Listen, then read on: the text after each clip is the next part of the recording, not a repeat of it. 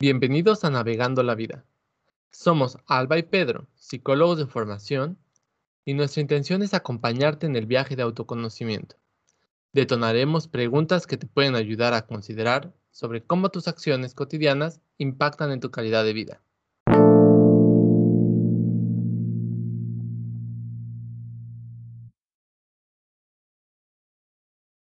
Hola, bienvenidos a Navegando la Vida. El día de hoy seguimos con nuestra serie relacionada a las emociones y estaremos hablando del miedo, pero particularmente cuando el miedo se convierte en ansiedad. Me acompaña como siempre Alba. Alba, mucho gusto. Hola Pedro, un gusto platicar contigo otra vez. Un gusto. Bien, queremos iniciar hablando sobre el miedo como una emoción básica. Pueden eh, referirse a nuestros podcasts anteriores en las que hemos estado discutiendo este tema. Y también vamos a ir poco a poco desarrollando el tema para abordar un estado que ha estado muy al día, ¿no? Eh, la cuestión de la ansiedad. Y tenemos que recordar que estas emociones básicas de las cuales el miedo es una de ellas, están en nuestro sistema para ayudarnos a sobrevivir. Son instintivas y nos, nos alertan eh, y nos enseñan cómo responder ante un evento. Por ejemplo, si hay un tigre, nuestra amígdala dice, es un tigre, estás en peligro, escapa. Y entonces emprendemos toda una serie de eh, conductas para ponernos a salvo.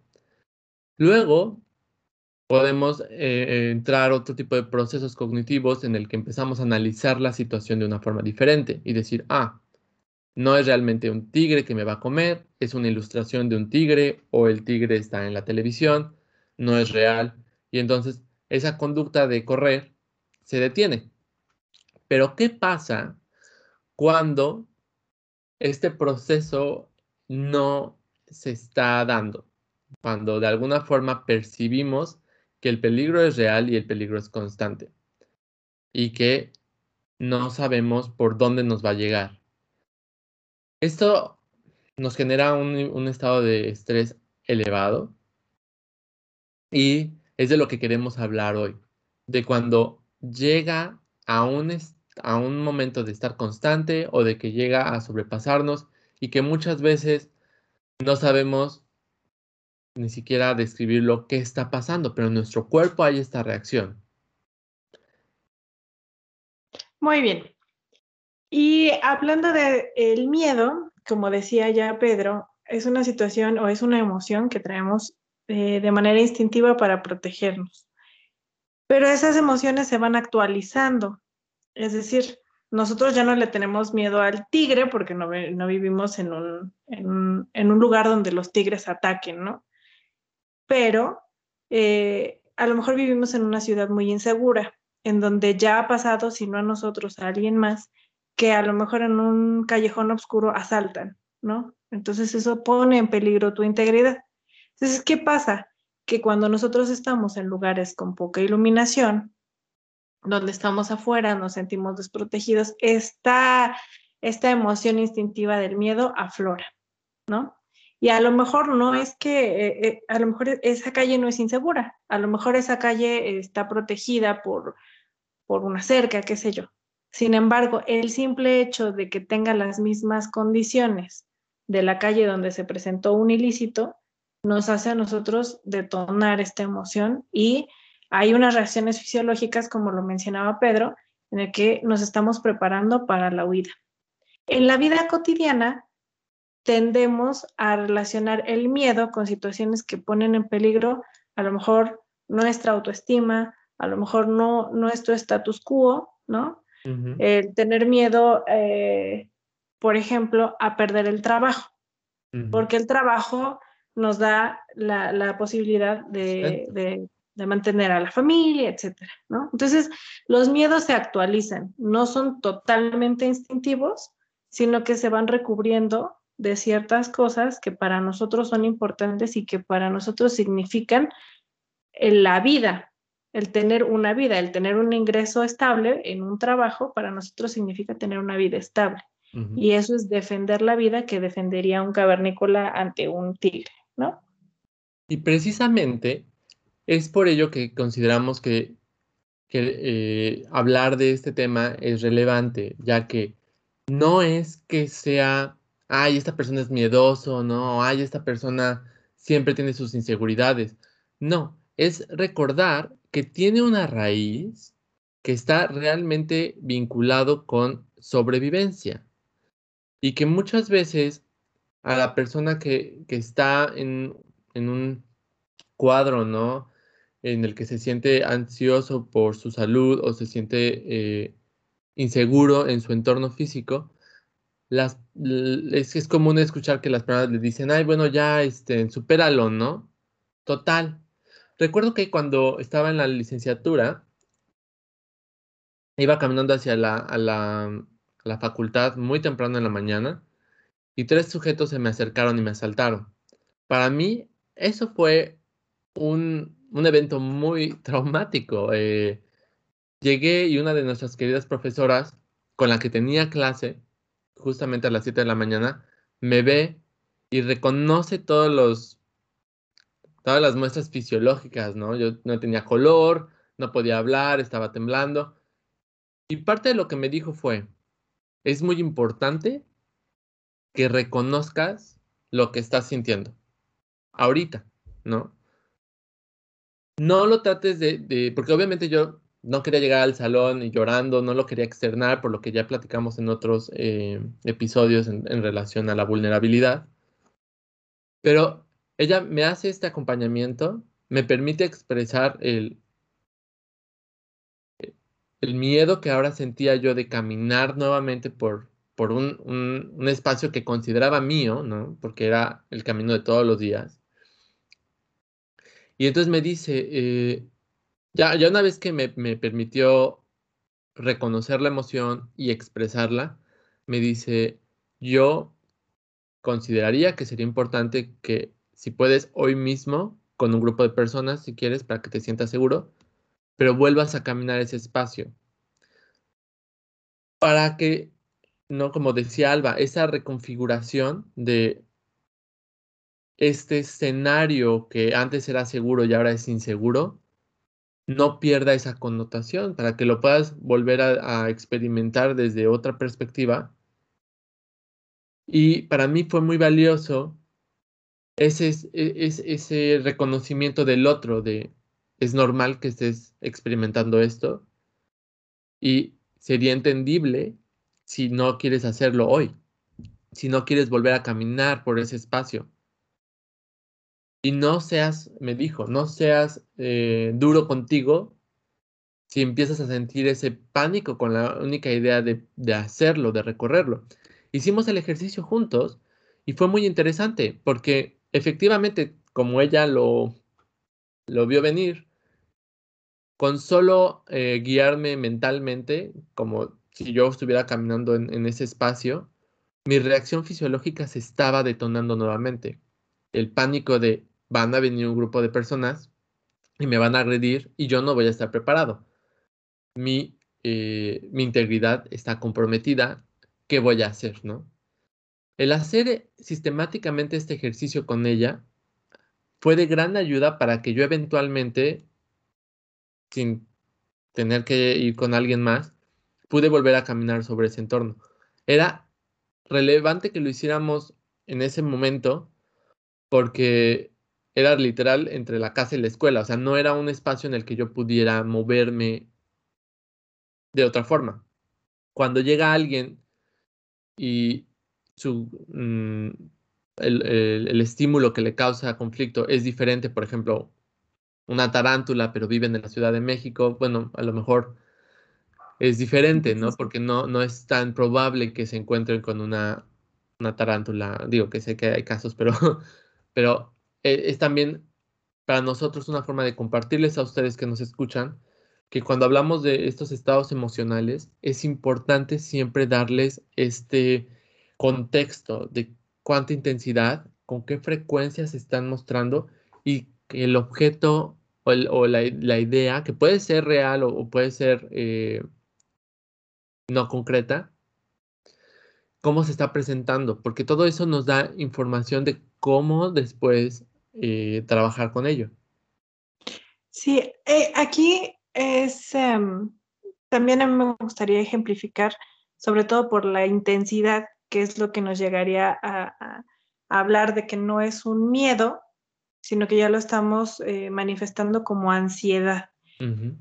Y no un trastorno de ansiedad, sino simple y sencillamente la ansiedad que genera algún evento. Por ejemplo, eh, si nosotros tenemos un hijo, ¿no? Nos preocupa que nuestro hijo esté bien tenemos miedo de que le pase algo porque a lo mejor es muy pequeño, porque la persona con, lo que, con la que lo dejamos a cargo a lo mejor no tiene eh, esa sensibilidad o no lo cuida como tú quisieras que lo cuidaran, ¿no? Que es este sentimiento recurrente de los papás. ¿Tienes miedo de que le pase algo? Sí, pero pues le das un beso, te despides y te vas a trabajar, ¿no? Pero ¿qué pasa? Que hay personas que ese miedo los hace volver a casa y checar que desconectó esto, que desconectó aquello, que cerró el gas, que sí, aunque haya una persona a cargo, la mamá se regresa porque tiene que verlo. Y entonces, otra vez, bien, le da un beso, se vuelve a regresar y entonces en su mente empiezan ideaciones catastróficas de que algo va a pasar, ¿no? A pesar de que ha dejado una persona a su cuidado y de que se regresó a cerciorarse de que todo estuviera bien. Y entonces en el camino no puede, no puede con estos pensamientos, está simple y sencillamente rumiando todos los escenarios catastróficos que puedan pasar y entonces se regresa y no puede ir a trabajar. ¿Qué pasa ahí? Que la ansiedad, ahí sí, el miedo se ha convertido en ansiedad y no la deja realizar sus actividades cotidianas. Entonces, esa es la importancia de la intensidad de las emociones. Yo puedo tener miedo de que mi hijo esté bien, sí, me aseguro de que su entorno esté eh, lo más seguro posible y me, dedico a, hacer mis cosas y a confiar en que todo va a salir bien porque esté en un lugar seguro. Sin embargo, cuando este miedo toma esas proporciones en las que yo ya no puedo realizar mi vida cotidiana o estuvieron a punto de atropellarme porque estoy pensando en otras cosas y no pongo atención a mi entorno, ¿no? Entonces, cuando esa intensidad ya interfiere con la realización de nuestras actividades cotidianas es donde debemos de poner cuidado. Eso no quiere decir que tengamos un trastorno, quiere decir que ese miedo no lo estamos eh, canalizando o no sabemos cómo manejarlo. Así es. Fíjate que esta parte que tú mencionas sobre la que tanto esta emoción interfiere en nuestra vida cotidiana, es un ejemplo muy clásico que las personas muchas veces llegan diciendo es que no puedo dormir, ¿no? No me concentro en mi trabajo como me gustaría. Y tiene que ver con esta forma en la que hemos ido aprendiendo a resolver nuestro entorno y que se va acumulando y de pronto esto hablábamos anteriormente, ¿no? Esto lo que es ya no es una solo una preocupación cuando sé qué es lo que tengo que hacer, ¿no? Y es algo que ocupa mi mente por un momento, pero emprendo una acción determinada, la acción correspondiente. Me preocupan los impuestos, bueno, me siento, lo arreglo, resuelto, ¿no? Pero cuando estamos hablando de, algo que no, ¿no? Que, que, sigue creciendo en nuestra cabeza y sigue creándose en otros espacios, eh, ahí ya es cuando empezamos a hablar de una situación generalizada de ansiedad y que se podría detonar en un episodio único de un ataque de pánico, en la que nuestra reacción fisiológica llega a tal punto que pensamos literal nos vamos a morir. Me pasó en algún momento, ¿no? Y las, los, las personas que nos escuchan quizás se puedan identificar con esto, en el que todas, todas, todas nuestras reacciones fisiológicas, la palpitación, la sudoración, la forma en que respiramos, pareciera que suben en, una intensidad que no se puede controlar, que va más allá de lo que estamos normalmente acostumbrados. Y entonces todas esas ideas eh, sobre el futuro, porque al final de cuentas cuando hablamos de, ya de ansiedad, ya no, ya dejamos de estar en el presente, sino nos estamos yendo a cuestiones hipotéticas que podrían suceder en el futuro.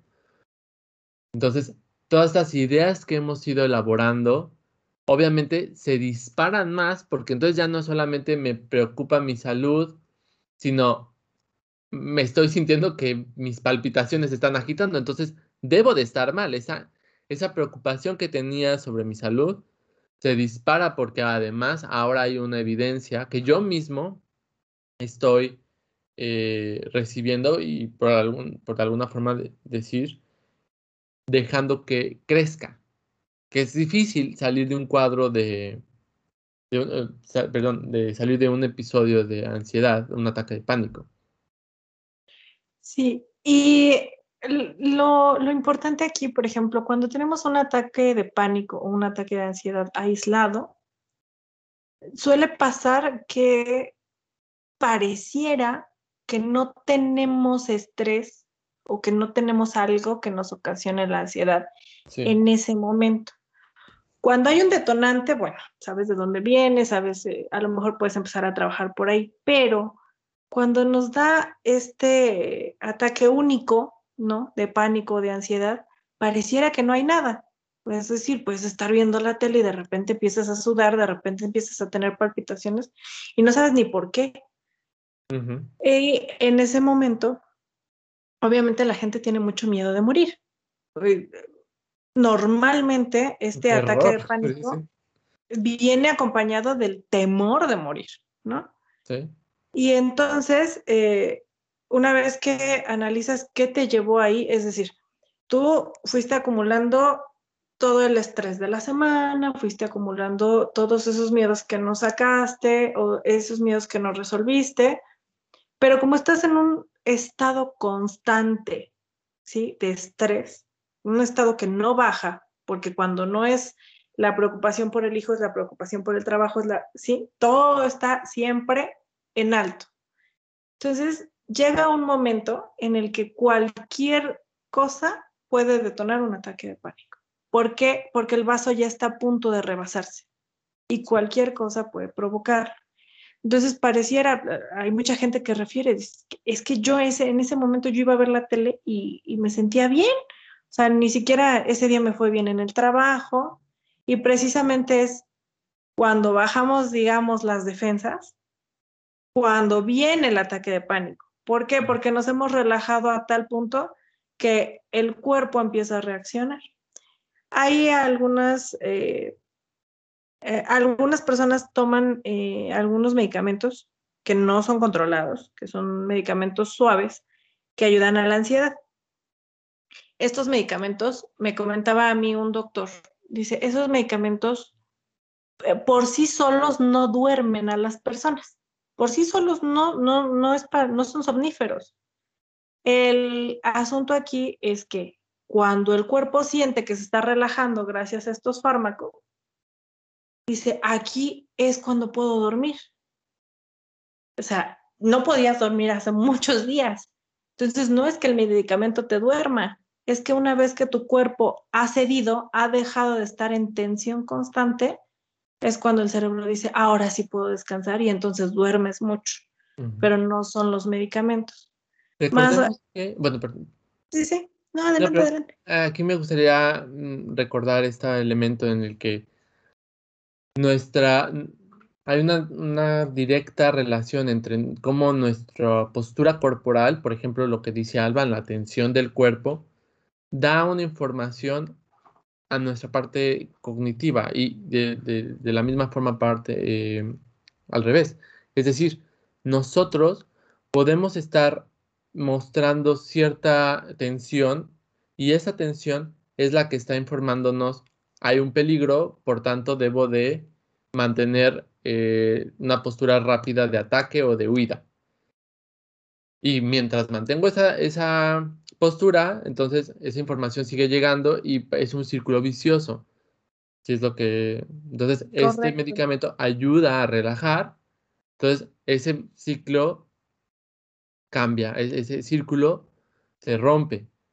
Que también es lo que mm, cuando hablamos de otras estrategias como respirar o hacer ejercicio, que las exploraremos más adelante, es lo que está haciendo, romper un poco este ciclo para que ingrese, crear un poco de espacio para que en ese espacio ingrese información de, pero ahora estás a salvo.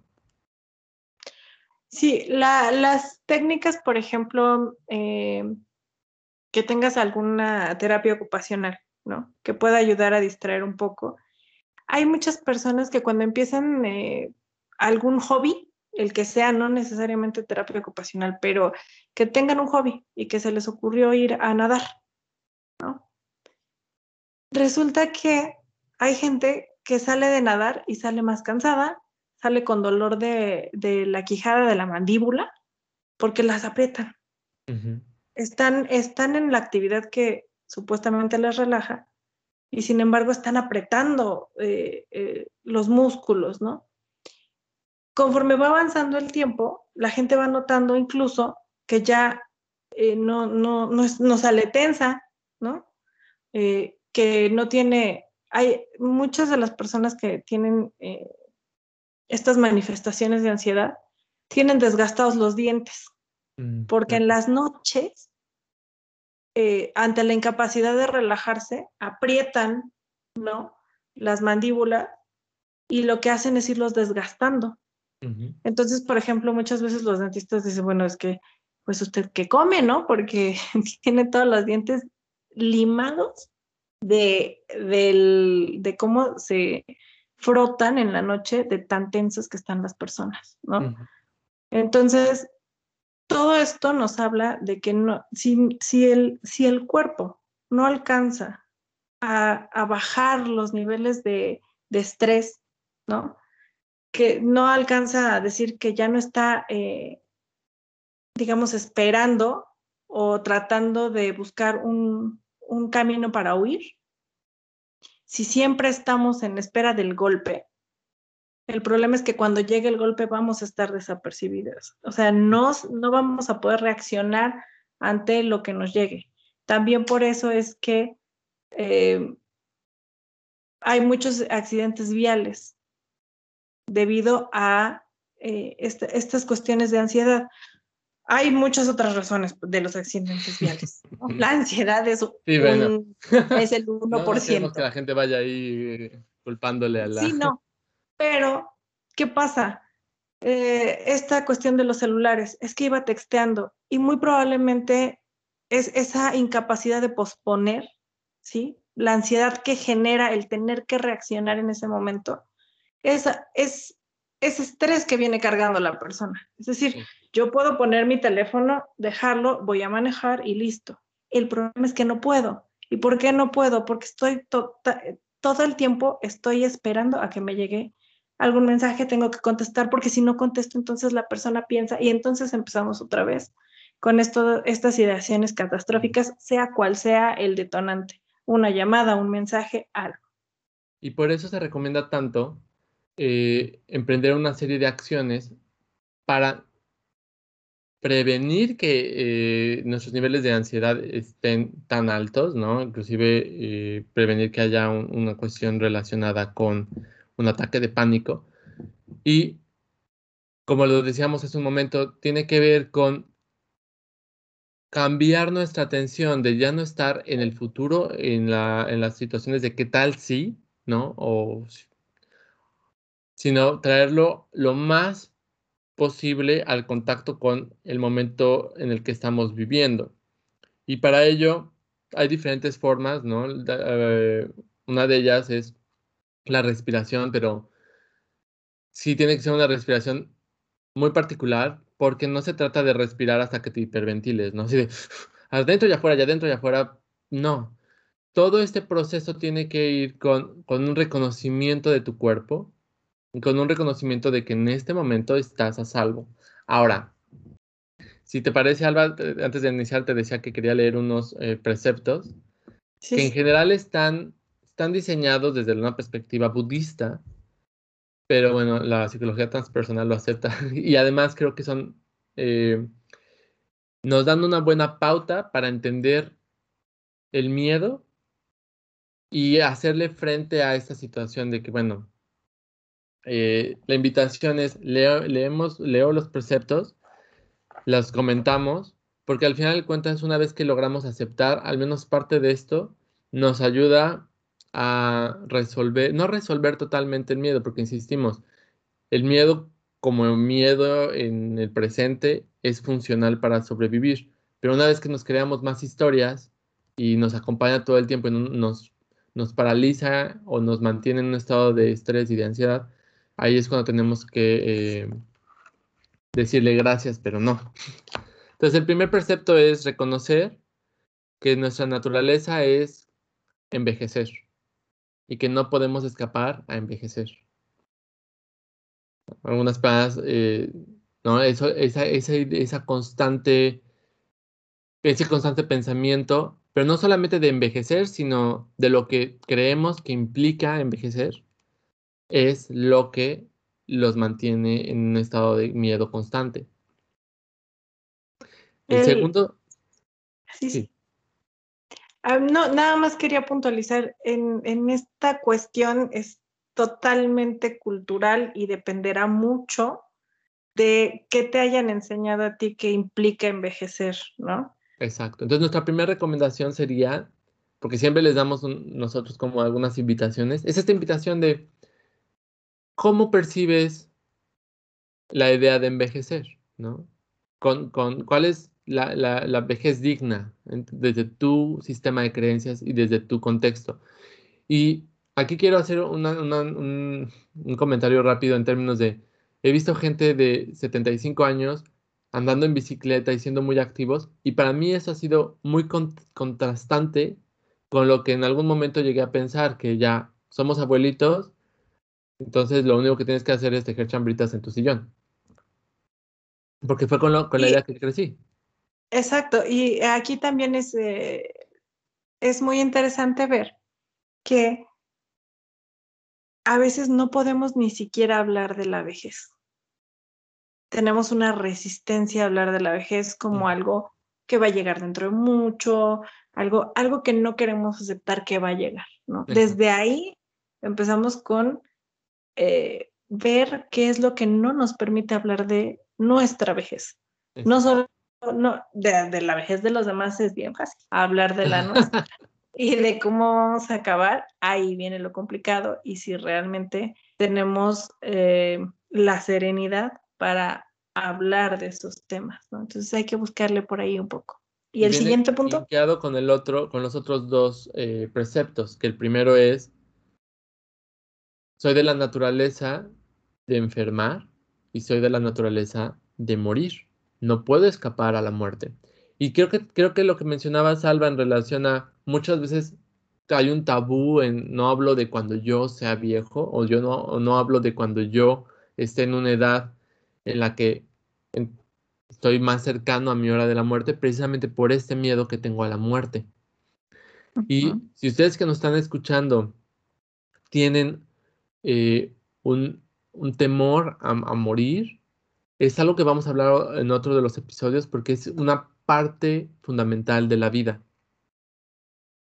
es la única certeza que tenemos en la vida que vamos a ver.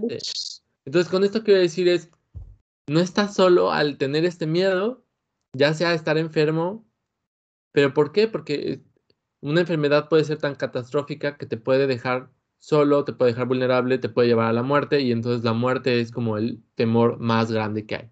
Pero si una vez que decimos, bueno, puedo, puedo trabajar la relación que tengo con el concepto de estar muerto o de morir, independientemente si crees en reencarnación, independientemente si crees que es el final de la existencia o si crees que hay un paraíso o un infierno, independientemente de cuál sea tu, idea respecto a eso, definitivamente hay un preámbulo que habla de este portal del cual todos estamos seguros, ¿no?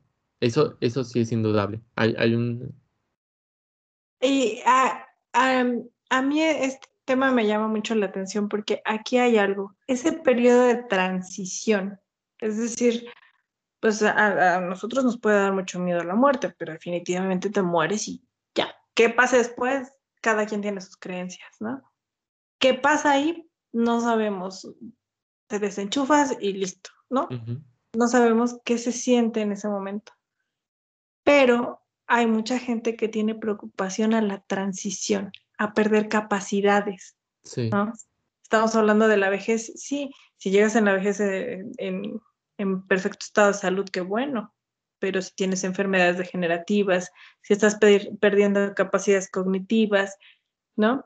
Por ejemplo, a una persona que toda su vida ha sido una persona intelectualmente activa, que le da Alzheimer o que tenga alguna implicación con algún tipo de demencia, ¿no?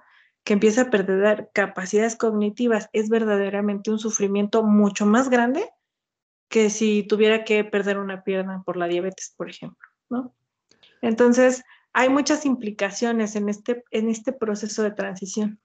Y, y, también, por eso decimos, explora este, eh, este concepto no solamente como la muerte, sino que alrededor de la muerte, porque conozco gente que me dice, es que a mí no me da, no me da miedo morirme, me da miedo morirme y dejar sola a mi familia, ¿no? Entonces, no solamente como lo dice Alba, el proceso de transición que pueda ser degenerativo y que, que sufra durante morirme, pero también que deje solos a personas que dependan de mí. Y es, pero una vez que puedas identificar eso y puedas aceptar que, bueno, la muerte va a suceder y me preocupa este aspecto, puedes emprender acciones más concretas y decir, bueno, me preocupa dejar eh, desprotegida a mi familia, veo una aseguradora o etcétera, ¿no? Pero definitivamente el proceso de, muerte y duelo es un tema que vamos a abordar en otros episodios. Entonces, el último de los preceptos es todo aquello que es Para mí de valor, incluyéndome a mí, incluyendo a mi gente, es, son de la naturaleza del cambio. Nada puede escapar al cambio en esta vida. Y creo que es también una, uno de los elementos que nos pueden dar mucha tranquilidad una vez que aceptamos. A lo mejor en ciertas partes del país es más fácil notarlo que en otras por, el, por la el entorno climático. Pero si nosotros observamos los árboles, en otoño van a perder las hojas y es la constante, el cambio. Cuando menos nos lo esperamos, ya están reverdeciendo otra vez. Y muchas veces mm, nuestro temor es el no poder adaptarnos a ese cambio. El no saber cuándo va a llegar ese cambio, qué tan radical va a ser ese cambio nos mantienen una constante preocupación o ya en otro nivel, ¿no? En, esta cuestión de mantenernos ansiosos, pero inclusive tus relaciones, tus relaciones de, de amistad, familiares, si nosotros de forma individual cambiamos, es natural pensar que nuestras relaciones también van a cambiar. Y no asignarles la etiqueta de es negativo que estén cambiando. Así como la flor crece y da un fruto eventualmente, el fruto llega porque hubo un cambio y la flor tuvo que perder sus pétalos. Muchas veces es lo mismo con las relaciones. Aquí, eh, por ejemplo, tú puedes tener una relación de matrimonio maravillosa durante 20 años, pero resulta que a los 20 años ambas personas cambiaron y deciden que sus caminos son diferentes. Hay personas eh, que se han divorciado a los 70 años, después de toda una vida juntos, pero que necesitan ahora su espacio porque tienen necesidades distintas, ¿no? Y pasa, y está bien. Al final, eh, el, tratar de mantenernos en una relación a la edad que sea y llevando el tiempo que sea, tratar de mantenernos en una relación porque fue, y no por lo que es, eso es lo que nos mete en, conflictos, ¿no? Pero ya abordaremos ese tema. Ya abordaremos ese tema, porque también cuando hablamos de cambio en las relaciones, podemos explorar el cambio entre padres e hijos. No es lo mismo ser padre de con hijos de 5 años a padres de hijos de 30 años. Pero eso lo abordaremos en otra sesión. Entonces, muchas gracias por acompañarnos hoy.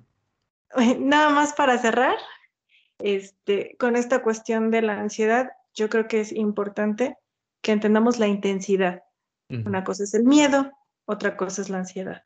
Cuando nosotros tenemos manifestaciones fisiológicas, tensión en las articulaciones, no poder dormir, tener estos pensamientos catastróficos constantemente que nos limitan en nuestro actuar, es ahí donde nosotros tendríamos que sentarnos y decir qué está pasando. Y muy probablemente eh, buscar ayuda para que podamos darle y canalizar esta ansiedad de una manera adecuada. Muchas gracias por hacer este, este resumen, porque efectivamente es lo que queríamos eh, dejarles y sobre todo, si tú estás percibiendo que lo que decía Alba, ¿no? Estas cuestiones fisiológicas están siendo constantes. Nuevamente la invitación es, no estás solo, no estás sola y la ayuda de un profesional eh, puede ser de gran, de gran apoyo para poder navegar en esta situación. No es simple y sencillamente cuestión de, bueno, ahora tienes que ser valiente y resuélvelo, nada más está en tu cabeza, no. Es todo un proceso de reaprender a reaccionar ante esos eh, estímulos. Muchas gracias por acompañarnos el día de hoy. Los esperamos la próxima, en el próximo podcast. Hasta luego. Bye.